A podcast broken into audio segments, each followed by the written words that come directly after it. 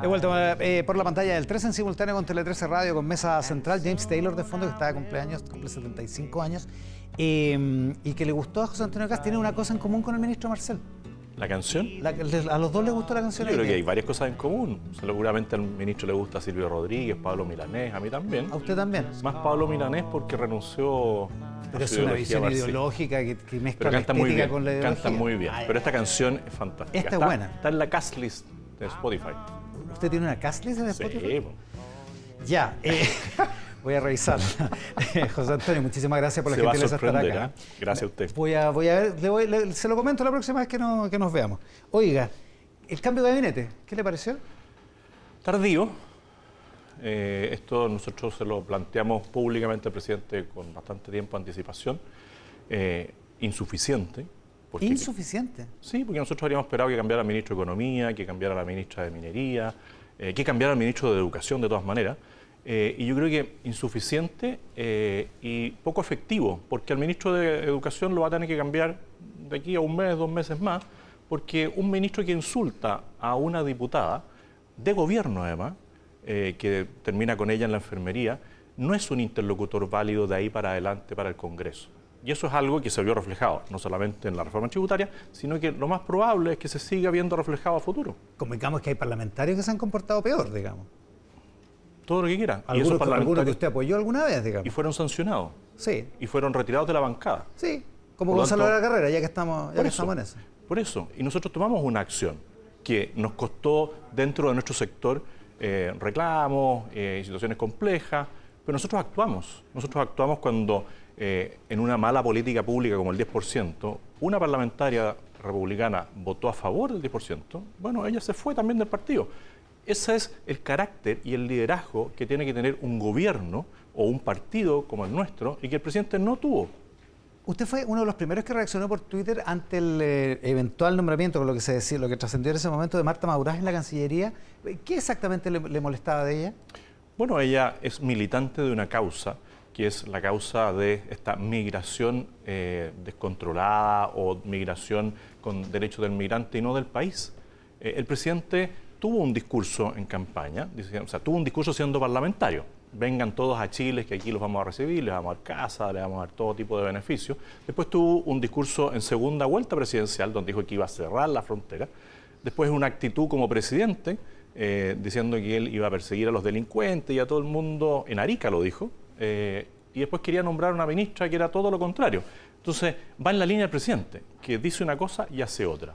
Tiene grandes dichos y pocos hechos. Y eso es algo que nosotros le hemos criticado, y precisamente por, por lo cual el gobierno está mal evaluado, eh, y nosotros, está- estás viendo ahí lo que decía... eh, Cristian Valdivieso. Valdivieso, eh, y en distintos ítems el presidente sale reprobado. Yo le pongo un 2, la gente le pone como un 2,9 o un 3. ¿ah?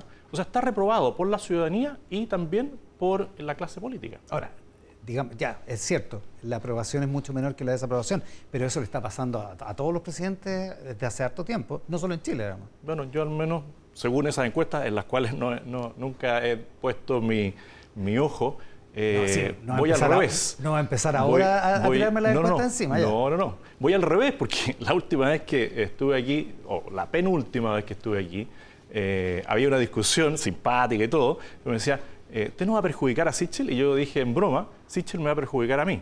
Y terminó Ah, ¿de siendo cierto. Terminó siendo así, es verdad. sí. Eh, entonces, Se las lo cosas reconozco. cambian. Oiga, después de lo de la reforma tributaria, usted salió diciendo, yo llamo a los senadores de oposición a que no hagan un acuerdo con el gobierno. Y llama la atención porque la política, ¿de qué se trata entonces la política? De, de de- dialogar, de llegar a puntos en común, Ya. pero con autoridades Pero usted dice no, que no hagan un acuerdo con el gobierno. en este tema y después de los dichos del ministro, que lo vi también ahora recién, eh, me alegro que haya vuelto al tono de la moderación. Creo que la barba le afectó. No solamente fue mala suerte, como dijo él en broma. no sigamos con el pensamiento mágico. porque- No, pero él lo dijo, si yo no. Yo, soy muy realista, muy pragmático. Pero claramente si él sale de la votación sale enojado y casi insulta a quienes votaron en contra, bueno, rompe toda posibilidad de diálogo. Él dijo, si que no, es- él dijo que no se refería, acaba de decir que no se refería a los parlamentarios con el tema de la evasión. digamos. No, no, no pasó, no pareció. Bueno, Ah, está enojado, ya, pero, Pero pero te- tenía derecho a estar enojado. Bueno, pero si, usted también se enoja, pero no venga. Sí, pero yo no le falto el respeto a las personas. El ministro de Educación le faltó el respeto a una parlamentaria y el ministro de eh, Hacienda le faltó el respeto a los parlamentarios pero y a los chilenos. al punto. ¿De qué se trata la política si no es de acordar, de, llegar a acuerdos en cosas? Y cuando uno de dialogar y acordar. Pero usted está diciendo no, no acuerden. Sí, y cuando uno dialoga están las dos partes. El ministro aquí dijo, estuvimos ocho meses conversando en el Congreso. Fue un diálogo de sordos, porque nuestro parlamentario, Agustín Romero, que estuvo en la ley de presupuesto, que estuvo en la ley eh, de reforma tributaria, presentó muchas indicaciones. No tomaron en cuenta ninguna. Ninguna, Por lo tanto, lo que nosotros vemos hoy día, que él se sigue en la línea de comunicacional que tomó a la salida, que es tratar de imponer una línea a través del populismo, decirle a la gente, mire, esto no se aprobó y usted se va a quedar sin pensión, esto no se aprobó y usted se va a demorar más en atenderse en salud. Eso no es verdad. Pero eso puede causar un efecto en algunos parlamentarios que dicen, uy, parece que la cosa cambió y el gobierno nos va a echar encima la opinión pública. En el caso del aumento de la pensión garantizada universal, ¿es verdad? No. Pero ¿cómo no? El gobierno, si, hace bien tiene que financiar permanente. El gobierno, si hiciera bien las cosas, estaría preocupado de la gestión, no de la recaudación. Hay sin número de programas sociales mal evaluados que le ahorrarían al gobierno más de lo que iba a recaudar por eh, la reforma tributaria. Yo sé, que el, yo sé que el gobierno anterior, el de Sebastián Piñera II, no era su gobierno, pero ellos llegaron prometiendo lo mismo y no hicieron nada de eso. Lo comparto. Por eso tenemos que haber llegado nosotros. Sí, pero la gente no votó por usted, pues, finalmente. O votó menos. En un porcentaje alto eh, sí votaron por mí. No, votaron por la línea. Pero por el otro votaron más, digamos. Sí, estoy de acuerdo. Y bueno, y hay mucha gente arrepentida. Ahora, como votaron. El gobierno cuando asumió tenía un 60% de adhesión y hoy día está en el 30%. Bueno, pero eso le pasa a todos los gobiernos. Como votaron, como votaron a este más, gobierno le pasó mucho más rápido. Como votaron más por Gabriel Boric, él tiene derecho a eh, llevar la política como quiera. La pero tiene derecho a equivocarse cuando se trata de Chile. Y él aquí se ha equivocado rotundamente. Él tuvo un discurso y lo cambia. Y lo tiene todos los días, tiene un discurso y después lo cambia. Y se queja. Yo le he dicho ya, presidente, no se queje más, empieza a trabajar. Entonces, cuando usted dice eh, que no a los senadores de oposición que no acuerden con eh, con el gobierno, usted se refiere a no acuerden con este gobierno que está dialogando de esta manera equivocada. Pero supongo que entiende que hay que llegar a acuerdos, ¿no? Nosotros siempre. ¿Sabe, por qué se lo pregunto? Porque el Partido Republicano ha estado como ajeno a los acuerdos, no estuvo en el constituyente. No, Nosotros, nosotros estuvimos en la mesa de seguridad. ¿Hasta qué? El presidente decidió indultar terroristas y delincuentes. Y ahí nos fuimos. Porque unas cosas es lo que dijo en Arica, otro es el llamado de la ministra Toá y otro es lo que finalmente termina siendo el presidente. Que le costó el cargo a su jefe de gabinete, a la ministra de Justicia. Bueno, a ese diálogo no vamos a acudir. El tema de la constituyente, nosotros nunca fuimos partidarios, pero fuimos a la mesa.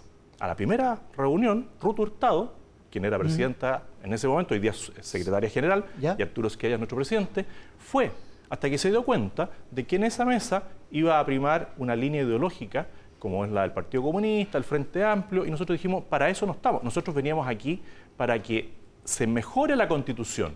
Y esas mejoras nosotros las planteamos a través del Congreso, no una nueva Constitución, una buena Constitución. Antes de, antes de entrar a esa reunión ya sabían que ese era el, que la reunión era para eso, para un bueno, nuevo pero proceso a plantear nuestras ideas. En una de esas, cuando uno entra en una reunión... Los convencían. los convence, no fuimos capaces de convencerlo y nos salimos. Ya. Pero hemos sido muy responsables como Partido Republicano. ¿eh? Déjeme devolverme al punto. reservemos por un momento lo del proceso constituyente. Eh, usted le hace un llamado a los senadores de, de oposición, donde el senador republicano es uno solo. Dos. Ahora tienen dos, Carmen Gloria Aravena y... Gran senadora. No sabe lo contento que estamos de me que imagino, pues, duplicó, su cantidad de senadores. Gloria Aravena tiene, haya tiene, dos sobre 25, sobre 25 si, no, si no estoy contando. Subiendo. subiendo, ya, ok. Lo que, lo que entonces puede ser interpretado como un llamado a los senadores de Chile Vamos. Y ahí la pregunta es, ¿Usted quiere pautear a Chile Vamos en algún sentido? No, nuestra preocupación nunca ha sido Chile Vamos. Nuestra preocupación es el gobierno. Un mal gobierno es nuestra preocupación. La ideología de izquierda es nuestra preocupación. Nosotros no hablamos de Chile Vamos, nosotros le decimos hechos concretos. Miren, en la Cámara de Diputados los diputados hicieron esto. El gobierno, sabiendo que tenía la posibilidad de ganar en la Cámara de Diputados, porque tenían los votos suficientes para poder ganar, sabía que la negociación iba a ser en el Senado. Y eso no le resultó. Eso no es hablar con la verdad.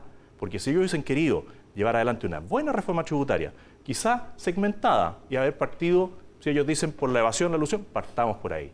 Si querían partir por retener, o sea, por no aumentar de un golpe la tributación para las pymes, vamos por ahí. Hagamos tres o cuatro proyectos de ley distintos, avancemos ahí. Quisieron llevarse todo de una. Por lo tanto, hicieron un show en la Cámara de Diputados diciendo estamos dialogando, 90 indicaciones, pero la verdadera negociación iba a ser en el Senado. Eso no es hablar con la verdad, porque estaban estirando. Estuvieron nueve meses, ocho meses conversando. La podría haber hecho el primer día, porque habría contado con el acuerdo nuestro en las cosas esenciales. Le pedimos al presidente, no ponga el impuesto al tema de la tecnología, retráselo. No hizo caso.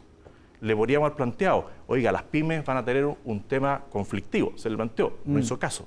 Por lo tanto, si los senadores hoy día no mantienen la línea de los diputados, dejaría mucho que desear para la política chilena. Déjeme devolverme sobre una cosa. Usted dice, no hablamos de Chile Vamos, pero en la práctica el Partido Republicano se comporta un poco como el Frente Amplio en relación con la concertación, digamos. No. Eh, o sea, usted quiso, el Partido Republicano quiso ir en listas separadas para la constituyente del próximo 7, para el del Consejo Constituyente del próximo 7 de mayo. Pero fuimos juntos en la anterior. Ya, y, lo, y, ahora, los, ahora, los, criticaron diciendo que, y bueno, les fue más o menos. fuimos juntos y nos fue mal, fuimos separados y nos fue bien. Pragmatismo. Fuimos juntos para la constituyente anterior y separados para la parlamentaria. usted dice que el republicano no quiere el sorpaso sobre Chile Vamos, no quiere, sobre, no quiere, la hegemonía de la derecha. Sí, primero aclarar, no tenemos nada que ver con la actitud del Frente Amplio. El Frente Amplio estuvo por la violencia en las calles. El Frente Amplio le pidió la renuncia en la calle a Sebastián Piñera. El Frente Amplio actúa de manera populista cuando aprueba el 10% y después lo rechaza cuando están en el gobierno. Entonces no tenemos nada que ver con el Frente Amplio. obvio que no tiene nada que ver con el Frente Amplio, si no estoy tan loco. Lo que estoy, es que hubo una comparación sutil ahí. Que Sí, pero es una comparación de, posiciones políticas de hegemonía de un sector. Porque el Frente Amplio finalmente terminó sobrepasando al socialismo democrático, independientemente que haya vuelto con los ministros del socialismo democrático después. ¿Usted no aspira a eso? Nosotros actuamos siempre por el bien en ciertos principios, el bien para Chile ellos van por el bien, el bien de su partido, cómo crecer. Si nosotros crecemos es por coherencia. Nosotros no hemos cambiado nuestra línea. Hemos sido de una sola línea. En temas tributarios, nosotros somos partidarios de baja de impuestos. Si Chile Vamos quiere más impuestos o la SOFO, perdón, la CPC, quiere más impuestos, nosotros no, vamos a seguir ahí. Y creemos que es un error que el mundo empresarial diga, oiga, entreguemos un por ciento más.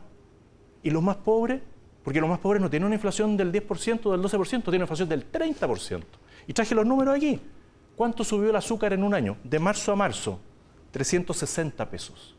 Los tallerines, 300 pesos.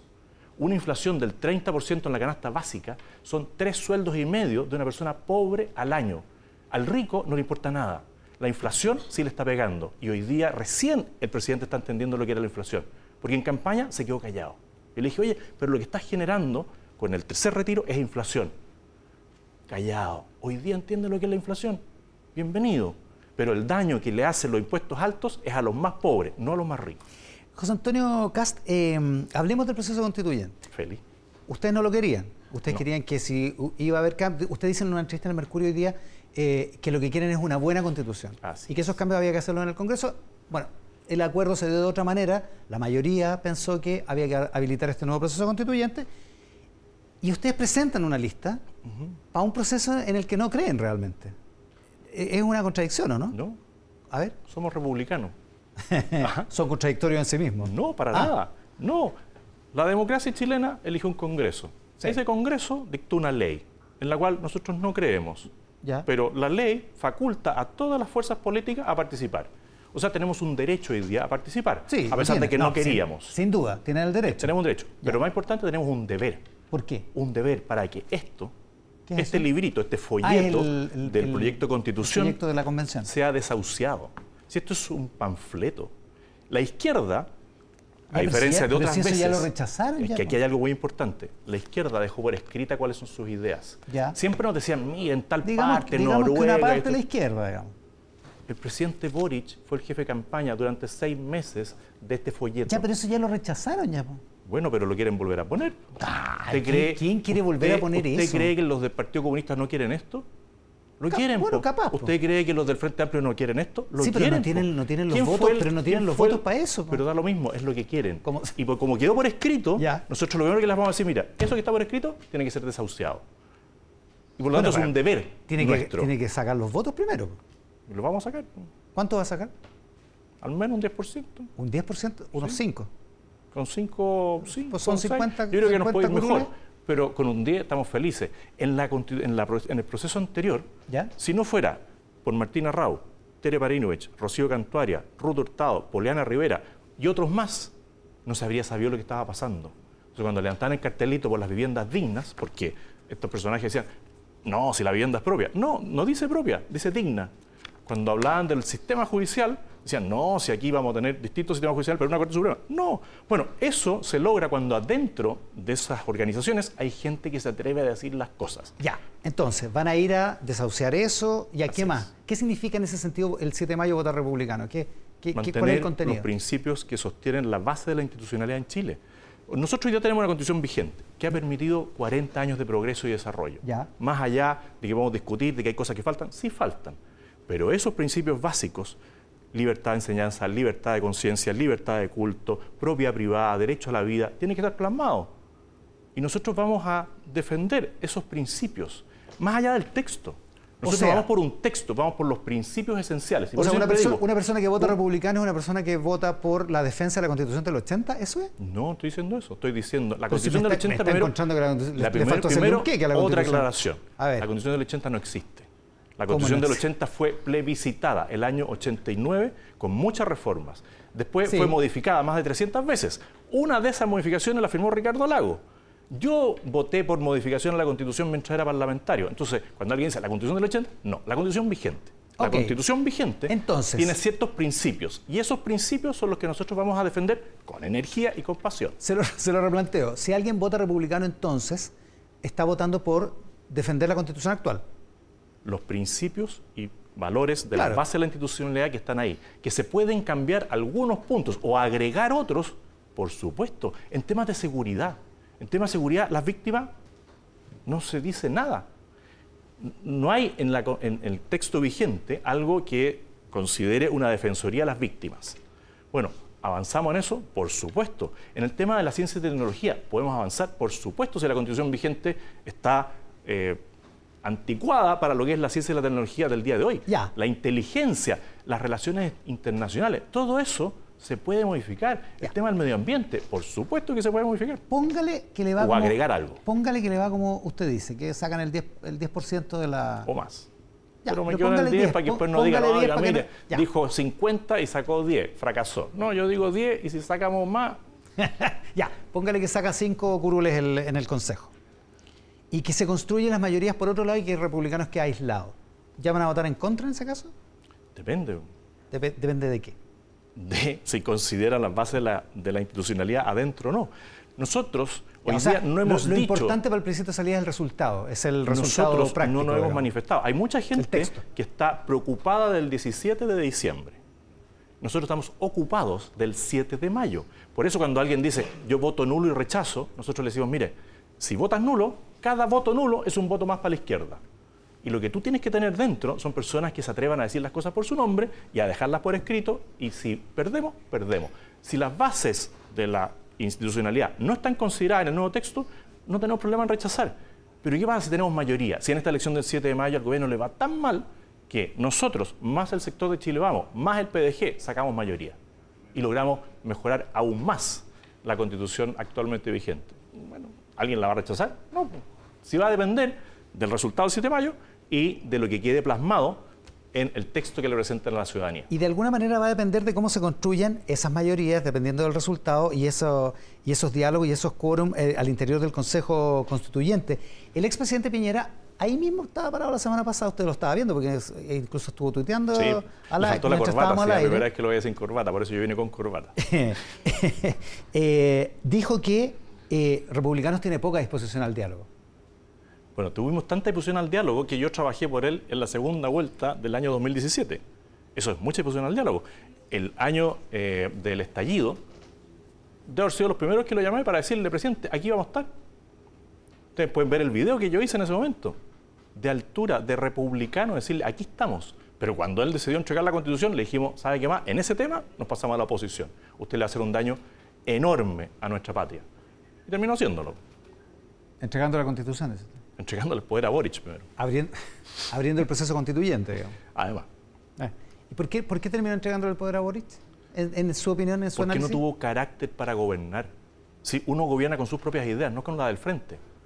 Nosotros le planteamos puntos esenciales en el tema de la educación, en el tema de la seguridad, en el tema de la migración, en muchas áreas, en el tema... Tuvo un estallido social, digamos. Sí, pero él perdió mucho antes el estallido social. Si su gobierno venía a la baja, ¿por qué no cumplió los compromisos que había asumido en campaña? Ya, pero esos son los las, las subidas y las bajadas de la popularidad. Otra cosa es lo que pasó después del Son las políticas públicas que uno lleva adelante o no. Cuando uno lleva políticas públicas adelante que no coinciden con lo que uno planteó en la campaña, y hay personas que se van decepcionando de su autoridad, baja. Y el estallido le pegó cuando estaba en un momento más bajo, cuando él estaba fuera de Chile diciendo, en Chile estamos en un paraíso. Cuando él estaba en Cúcuta diciendo, aquí estamos. Ahí yo al menos no habría ido a Cúcuta. Yo lo primero que habría hecho habría sido expulsar al embajador de Venezuela en Chile. Esa era la medida que había que tomar. No ir a Cúcuta y provocar allá a Maduro, que le devolvió la mano. Y hoy día todos le toman esos dichos al presidente. Dijo, pero si usted los invitó. Oiga, a propósito de disposición al diálogo y volviendo al, proceso constituyente, el eh, experto republicano, Carlos Frontaura, concurrió al acuerdo para la mesa, para, Verónica Undurraga y para Sebastián Soto como presidente y vicepresidente. Verónica Undurraga va a estar en el siguiente bloque del programa. Eh, ¿Usted estuvo de acuerdo con eso? ¿Con qué concurrió? yo fui partidario y soy partidario de que Carlos Frontaura es la mejor persona que nosotros podíamos plantearle eh, a la comisión de expertos. Carlos Frontaura es una persona dialogante, una persona que llega a acuerdos, eh, que además contradice lo que muchos dicen de nosotros los republicanos. En el tema de los árbitros tenemos a Josefina Soto. ¿Alguien puede discutir el profesionalismo de Josefina Soto? Nadie. Bueno, esos somos los republicanos. Por lo tanto, discutir quién va a ejercer la presidencia o no, yo le deseo el mayor de los éxitos a ella como presidenta y que pueda coordinar el trabajo de estas personas que creo que son un aporte eh, en su gran mayoría al trabajo legislativo y al proceso que viene. Ya, o sea, no le, molesta que Frontaura, que es una persona que puso el Partido Republicano, haya apoyado a una persona que tiene posiciones a veces eh, muy distantes de las suyas. Pero si ella lo que le toca es coordinar, a ella lo que le toca es coordinar este organismo, no imponer su votación. Ella no tiene dos votos contra uno, ella tiene el mismo voto que Carlos Frontaura. Bueno, y las mejores ideas primarán, y las mejores ideas las va a llevar Carlos Frontaura. las va a llevar Frontaura. Eh, ¿cuáles, son las, ¿Cuáles son esas ideas? ¿Cuáles son esas ideas? ¿Cuáles son las líneas rojas, por decirlo así, en el proceso constituyente para republicano? Familia, vida. ¿Pero qué significa familia? Libertad de expresión, libertad de culto. Respetar la familia es respetar a las personas en lo que ellas en el fondo quieren para sus hijos. ¿Cualquier tipo de familia? Bueno, hay, para mí, la familia es una hombre y mujer. Pero la ley nuestra considera, ¿no es cierto?, que la unión de dos hombres o dos mujeres también. Y yo soy respetuoso de la ley. Ya. o sea, en ese sentido no, no, pretende que en una constitución se innove en esa materia, digamos. Yo, como le digo, tengo mi pensamiento propio en ciertas cosas. yo soy contrario eh, al aborto. En Chile hay una ley que permite el aborto en tres causales. Yo soy muy contrario a eso. Voy a luchar toda mi vida por convencer a las personas de que ese es un mal. Eh, pero es ley. Yo no voy, a, no voy a ir a romper las cosas en la calle como lo hacen otras personas cuando no están de acuerdo con algo. Ya, ninguna de esas cosas va a ser materia de discusión en, el, Consejo Constituyente. Yo espero que sí. Por lo tanto, digamos. No, yo espero que se discuta así. Una cosa es eh, ocultar los temas y otros discutirlos. Y siempre discutirlo con altura de mira. Se lo pregunto de otra manera, José Antonio. Eh, ¿El Partido Republicano no va a ir al Consejo Constituyente tratando de retroceder las cosas en materia de aborto, retroceder las cosas en materia de reconocimiento de familia? Nunca vamos a transar lo que son los principios esenciales. De acuerdo. Es como que usted me diga, oye, ¿usted no va a venir a reclamar por la propiedad privada? ¿Usted no va a venir a reclamar por la libertad de enseñanza? ¿Usted no va a venir a reclamar por la libertad de conciencia, por la libertad de expresión? Lógico que vamos a reclamar. Nosotros tenemos ciertos principios que son los que la gente valora por nuestra coherencia eh, y nuestra consistencia en el tiempo. Hemos sido los únicos que cuando alguien se aleja de eso le decimos, mira, hay otros partidos que te pueden acoger. Nosotros tenemos una línea y esa línea no la vamos a transar. De acuerdo, que una cosa son los principios y otra cosa es la acción política afirmativa, por decirlo así. Que las dos cosas no se pueden separar. Pero, pero si el Partido Republicano en un sentido lo hace, cuando usted dice nosotros somos respetuosos de la ley y aquí la ley de aborto es así y la ley de, matrimonio es así. Sí, pero uno no es que se entregue, uno no es que acepte en su fuero, lo acepto en mi fuero político, democrático, lo acepto, pero yo nunca voy a pensar que esa es una buena ley. Creo que es una mala ley y si estoy en política es para precisamente plantearle a la ciudadanía que lo que nosotros estamos haciendo es mantener una línea esencial que lo va a proteger en todo, porque los que van y vienen suben y bajan los impuestos. Eh, en el tema de la educación, que es esencial, este gobierno está tratando de eliminar los liceos bicentenarios. No han sido capaces, ellos que llegaron al gobierno con la bandera de la educación, mejorar un punto la calidad de la enseñanza, ni un punto. Entonces, nosotros en eso le hacemos un llamado a la política en general a actuar con coherencia. Y a los que son candidatos, decir las cosas y que pues lo lleven a la práctica. Espérese un poco. Después hablamos sobre el, eh, la afirmación suya de que el gobierno quiere eliminar los liceos bicentenarios porque es Pero si lo dijo el ministro. dijo, hay costos que hay que pagar. Lo que dijo, hay costos que hay que pagar. Y el costo es terminar con la selección. Bueno, ¿el ministro habrá estado en los liceos bicentenarios en regiones? ¿Sabrá lo que es el liceo de San Nicolás? ¿Sabrá lo que es el liceo? sabe y cree en otro paradigma de educación, digamos. Bueno, un, paradigma tan equivocado que la ciudadanía lo rechaza y lo hace tan mal que es capaz de perder sus cabales para insultar a una parlamentaria de su propio sector político. Y lo defiende el presidente, no sé por qué. Cree que con retar al ministro ya es suficiente. Ese ministro tiene que irse. Ya. Y se va a ir pronto ya, o más eso pronto. Ya, eso ya lo dijo. Ya, déjeme devolverme al, proceso constituyente. Si alguien vota por un candidato del Partido Republicano, ¿puede esperar que esa persona vaya a, a intentar que en la Constitución se retrotraiga el derecho al aborto? ¿Cómo está expresado la ley? El texto, vigente, sí, el texto vigente defiende la vida desde la concepción hasta la muerte natural, que es lo que nosotros creemos. Y esperamos que eso quede plasmado en la Constitución, no como en esta, que se abría el aborto libre. en la Constitución actual está de la misma manera y eso convive, y eso convive constitucionalmente con una ley de aborto en tres causales. Sí, yo tengo el interés de que la Constitución defienda el derecho a la vida desde la concepción hasta la muerte natural. Que retrotraiga la situación la Constitución lo antes de la antes de la aprobación Legalmente, de la ley? eso pasa por una mayoría parlamentaria. Ya, o sea, pero, o sea, que el texto constitucional deje eso en la, en la discusión parlamentaria. No, no, no. Yo espero que la Constitución ¿Ya? defienda el derecho a la vida desde la concepción hasta la muerte natural. Así como está expresado ahora. Sí. Donde eso permite que, eh, permite que haya una ley de aborto entre causales. Yo creo que la ley tiene un error fundamental, pero ya la perdimos. Sí, ya, pero ya la perdieron. Por eso, pero no, no, aspira a que sus consejeros, los consejeros del Partido Republicano, a eso me refiero, eh, vayan a tratar de retrotraer las cosas. Yo les pediría que ustedes también hagan programas donde inviten a nuestros consejeros. Yo no pude ser consejero porque fui vetado. ¿Cómo vetado? por el acuerdo. Porque ah. si yo iba de candidato al Consejo, no podía ser, no podía eh, ser candidato a diputado, a senador, alcalde, core, concejal o presidente. O no podía. Pensé que no lo iba a decir. Me vetaron. Entonces, yo no soy experto en temas constitucionales, me habría encantado estar, no pude estar, así como no pudo estar eh, Arturo Esquella, no pudo estar Maca Santelice, no pudo estar eh, Ignacio Rutia y otros más, fuimos vetados. Y a pesar de eso, llevamos nuestros candidatos con la planilla completa y creemos que va a tener un buen resultado. Ya, entonces, pues, pero en materias valóricas.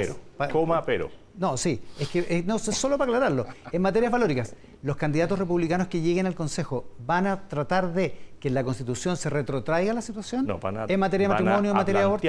que se mantenga lo que dice el texto constitucional vigente, que el derecho a la vida se defiende desde la Constitución hasta la muerte natural. O sea, el estado de las cosas como está ahora. En el texto constitucional, sí. Uy, eh, casi me llevo. ¿Ve que se le empieza a mover la mesa? No, no se mueve, se mueve el piso, no la mesa. no, le juro que es la mesa. José Antonio, muchísimas gracias por la gentileza de estar hoy día con nosotros. ¿Puedo dar una recomendación? Bueno. ¿Sí? Como en el una programa. canción, no, lo que pasa es que la canción que pusieron al principio que me gustaba, hay otra canción que hoy día está de aniversario, de Rhys Ashley, que es No te rindas. No te rindas. Sí, se llama Never gonna give you Ah, never gonna give you up. Nunca te voy a, nunca te voy a O sea, a los chilenos decirle no se rindan, no se rindan en el tema de los incendios, en el tema de la economía, en el tema de la vida, no se rindan. Mire, esa es la recomendación de José Antonio Gas. José Antonio, muchísimas gracias por la gentileza de estar hoy día con nosotros. Gracias a ustedes.